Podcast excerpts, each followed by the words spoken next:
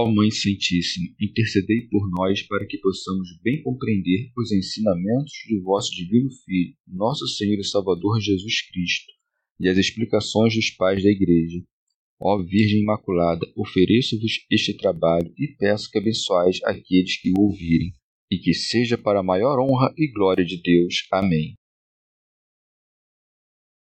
Senhor Onipotente, purificai o meu coração e os meus lábios vós que purificastes os lábios do profeta Isaías com carvão em brasa, e dignai-vos, por tal modo, purificar-me com a vossa misericórdia, para que possa dignamente anunciar o vosso santo Evangelho. Por Jesus Cristo nosso Senhor. Amém. Senhor, abençoai-me. Que o Senhor resida no meu coração e nos meus lábios, para que anuncie digna e convenientemente o seu Evangelho. Amém. Evangelho de Nosso Senhor Jesus Cristo, segundo São Mateus. Quem é o maior? Nessa ocasião, os discípulos aproximaram-se de Jesus e perguntaram: Quem é o maior no reino dos céus? Ele chamou perto de si uma criança, colocou-a no meio deles e disse: Em verdade vos digo que se não vos converterdes e não vos tornardes como as crianças, de modo algum entrareis no reino dos céus. Aquele, portanto, que se tornar pequenino como esta criança, esse é o maior no reino dos céus. E aquele que receber uma criança como esta por causa do meu nome, recebe a mim. Não desprezeis nenhum desses pequeninos, porque eu vos digo que os seus anjos nos céus veem continuamente a face de meu Pai que está nos céus. Comentários dos Pais da Igreja são Jerônimo. Depois que os discípulos viram que haviam pagado o mesmo tributo por Pedro e pelo Senhor, deduziram que Pedro era o primeiro dos apóstolos. São João Crisóstomo. Disto resultou que sofreram algo de humano, o que dá a entender o evangelista quando diz: Nessa ocasião, os discípulos aproximaram-se de Jesus e lhe perguntaram: Quem é o maior do reino dos céus? Envergonhavam-se de confessar a paixão que sofriam e por isso não dizem abertamente: Por que honraste mais a Pedro do que a nós? Mas perguntavam de uma maneira geral: Quem é o maior? Quando viram três discípulos mais honrados que os outros, Pedro, Tiago e João, na transfiguração, os demais não sofreram nada assim. Mas quando veem que um só é honrado, então experimentam uma dor. Mas tu, de outra parte, considera primeiramente que não buscam nada da terra e ademais, que depois depuseram este movimento passional. Mas nós não podemos chegar nem até seus defeitos, porque não perguntamos quem é o maior no reino dos céus, senão quem é o maior no reino da terra. Orígenes. Se duvidamos em alguma ocasião e não encontramos a resolução das dúvidas, Devemos imitar os discípulos, aproximando-nos com toda a anuência de Jesus, que tem poder para iluminar os corações dos homens e fazê-los entender toda classe de questão. Perguntemos também aos doutores que estão colocados à frente das igrejas. Sabiam os discípulos, ao fazer essa pergunta, que no reino dos céus não eram todos os santos iguais, mas desejavam saber de que maneira se chegava a ser o maior e por qual caminho se descendia para ser o menor. Ou também, pelo que o Senhor lhes havia dito antes, sabiam quem era grande e quem era o menor, mas não compreendiam quem seria o maior entre muitos que eram grandes. São Jerônimo. Mas o Senhor, ao ver seus pensamentos, quis curar seus desejos de vanglória mediante uma comparação de humildade por isso segue. Ele chamou perto de si uma criança, colocou-a no meio deles. São João Crisóstomo. Parece-me algo muito grandioso colocar um menino pequeno no meio deles, isto é, alguém despojado de todas as paixões. São Jerônimo. De maneira que, por sua idade, demonstrasse a imagem da inocência, por outro lado, o próprio Senhor se apresentou no meio deles como um menino, para lhes demonstrar que não veio para ser servido, mas para dar-lhes exemplo de humildade. Outros significam, pela palavra menino, o Espírito Santo, a quem pôs o Senhor no coração de seus discípulos para transformar seu orgulho em humildade. Segue, e disse: Em verdade vos digo que, se não vos converterdes e não vos tornardes como as crianças, de modo algum entrareis no reino dos céus.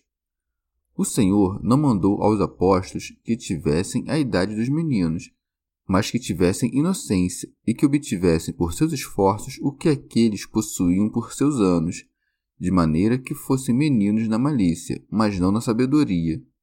É como se dissesse: Assim como este menino que vos proponho como exemplo não é tenaz na cólera, esquece o mal que se lhe tenha feito, não se deleita em ver uma mulher bonita, não pensa uma coisa e diz outra, desta maneira vós, se não tiverdes essa inocência e essa pureza de alma, não podereis entrar no reino dos céus. Santo Hilário de Poitiers Chamou também meninos a todos os crentes, por sua atenção à fé. Estes seguem a seu pai, amam sua mãe, não sabem querer o mal, desprezam os cuidados dos afãs da vida, não são insolentes, não têm ódio, não mentem, creem no que se lhes diz e têm por verdadeiro o que ouvem. Tal é o sentido literal. Comentário de São Tomás de Aquino em forma de glosa. Se não vos converterdes desse orgulho e dessa indignação em que agora viveis, e não vos fazeis pela virtude tão inocentes e humildes como são os meninos por sua idade, não entrareis no reino dos céus, visto que de outro modo não se pode entrar. Qualquer um, pois, que queira se humilhar como este menino, será maior no reino dos céus. Com efeito, quanto mais humilde for um homem, tanto maior será no reino dos céus. Remígio Joxer Isto é, no conhecimento da graça ou na dignidade eclesiástica, ou certamente na bem-aventurança eterna. São Jerônimo. Ou de outro modo, Qualquer um que se humilhar como este menino, quer dizer, o que se humilhar a exemplo meu, entrará no reino dos céus. Segue. E aquele que receber uma criança como esta por causa do meu nome, recebe a mim. São João Crisóstomo.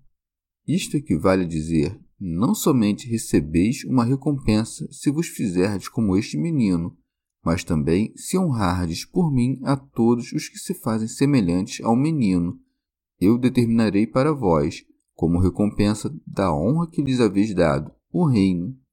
E ainda lhes propõe outra coisa muito maior nestas palavras: recebe a mim.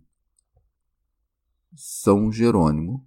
Efetivamente, recebe a Cristo aquele que imita sua humildade e sua inocência, e o Senhor acrescenta oportunamente a fim de que os apóstolos não se atribuíssem a si mesmos a honra que se lhes havia dado, que haviam recebido essa honra não por seus méritos, mas pelos de seu mestre. Disse o Senhor acima, pelo pé, pela mão e pelo olho, que todo parentesco e todo costume que pudesse dar lugar ao escândalo deve ser amputado, agora suaviza a dureza dessa máxima, dizendo: Não desprezeis nenhum desses pequeninos, que equivale a dizer: No que estiver ao vosso alcance, não queirais desprezá-los, mas, depois de vossa salvação, buscai também a deles. Se, no entanto, os verdes perseverando no pecado, melhor é fazer-vos salvos que perecer com a multidão. São João Crisóstomo. Ou de outro modo, assim como ganha-se muito em fugir dos maus, também honrar os bons acarreta grande lucro, o Senhor nos ensinou acima que cortemos nossas amizades com os que escandalizam e aqui nos ensina a render culto e serviço aos santos. Comentário de São Tomás de Aquino em forma de glosa. Ou de outro modo, uma vez que o mal que provém dos irmãos escandalizados é muito grande, guardai-vos de desprezar qualquer um destes pequeninos. Orígenes são pequeninos aqueles que há pouco tempo nasceram em Cristo, ou aqueles que, não podendo avançar, estão como se estivessem acabado de nascer. O Senhor não teve necessidade de mandar que não se desprezassem os fiéis mais perfeitos, mas os pequeninos, como já o havia mandado antes. O que escandalizar um destes pequeninos? Talvez tenha dito outra coisa, chamando aqui de pequenino o perfeito, de acordo com o que é dito em outro lugar. Porque aquele de entre vós todos que é o menor, esse é o maior. São João Crisóstomo. Ou também, porque os que são perfeitos são vistos por muitos como pequeninos, ou seja, pobres e desprezíveis. Orígenes. No entanto, não parece se harmonizar bem esta explicação com a frase o que escandalizar um destes pequeninos, porque o homem perfeito nem se escandaliza nem perece.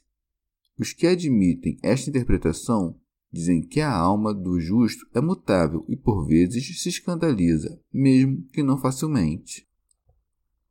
Comentário de São Tomás de Aquino em forma de glosa. E por isso não se lhes deve desprezar, são tão amados por Deus que ele enviou os seus anjos para que os guardem. Por isso segue. Porque eu vos digo que os seus anjos nos céus veem continuamente a face de meu Pai que está nos céus. Orígenes. Afirmam alguns que Deus dá aos homens um anjo da guarda, assim que, pelo banho da regeneração, nasceram como crianças em Cristo. Estes dizem não ser crível que um anjo santo esteja à frente dos incrédulos e dos que erram, mas que, no tempo da infidelidade e dos pecados, o homem está sob os anjos de Satanás. Outros, no entanto, dizem que, logo que algum daqueles que foram anteriormente conhecidos por Deus nasce, recebe um anjo encarregado de si. São Jerônimo. Grande dignidade é esta da alma humana, de ter, cada uma delas, desde que nasce, um anjo designado para sua guarda. São João Crisóstomo. Não fala aqui o Senhor dos anjos indistintamente, mas dos anjos mais elevados, porque, ao dizer veem continuamente a face de meu Pai, significa que sua presença é muito livre e a honra de que gozam diante de Deus é muito grande. São Gregório Magno. Dionísio Areopagita diz que, entre os anjos das colunas inferiores, há alguns que são enviados para desempenhar uma missão visível ou invisível, enquanto os que são da coluna superiores não são empregados para o uso de nenhum mistério exterior. São Gregório Magno. E os anjos veem sempre o rosto do Pai e, no entanto, veem a nós, porque vêm para nós com a presença espiritual e, não obstante, permanecem no lugar de onde saíram pela contemplação interior e não saem fora da visão divina a ponto de ficarem privados dos gozos da contemplação interior. Santo Hilário de Poitiers os anjos oferecem diariamente a Deus as orações dos que irão se salvar por Cristo. Por conseguinte, é muito perigoso desprezar aqueles cujos desejos e petições chegam por serviço e ministério dos anjos ao Deus eterno e invisível. Santo Agostinho. Ou também são chamados nossos anjos os que são anjos de Deus. São anjos de Deus porque não se separam dele, e nossos porque começaram a ter-nos por concidadãos seus. Consequentemente, Assim como eles veem a Deus, também nós vê-lo-emos face a face. Diz João sobre esta visão, porque o veremos como ele é. Por face de Deus se deve entender sua manifestação, e não a parte do corpo a que nós damos esse nome. Chegamos ao fim de mais um dia de comentários da Catena Áurea. Muito obrigado por ficarem até aqui, que Nossa Senhora derrame suas graças sobre nós e até amanhã.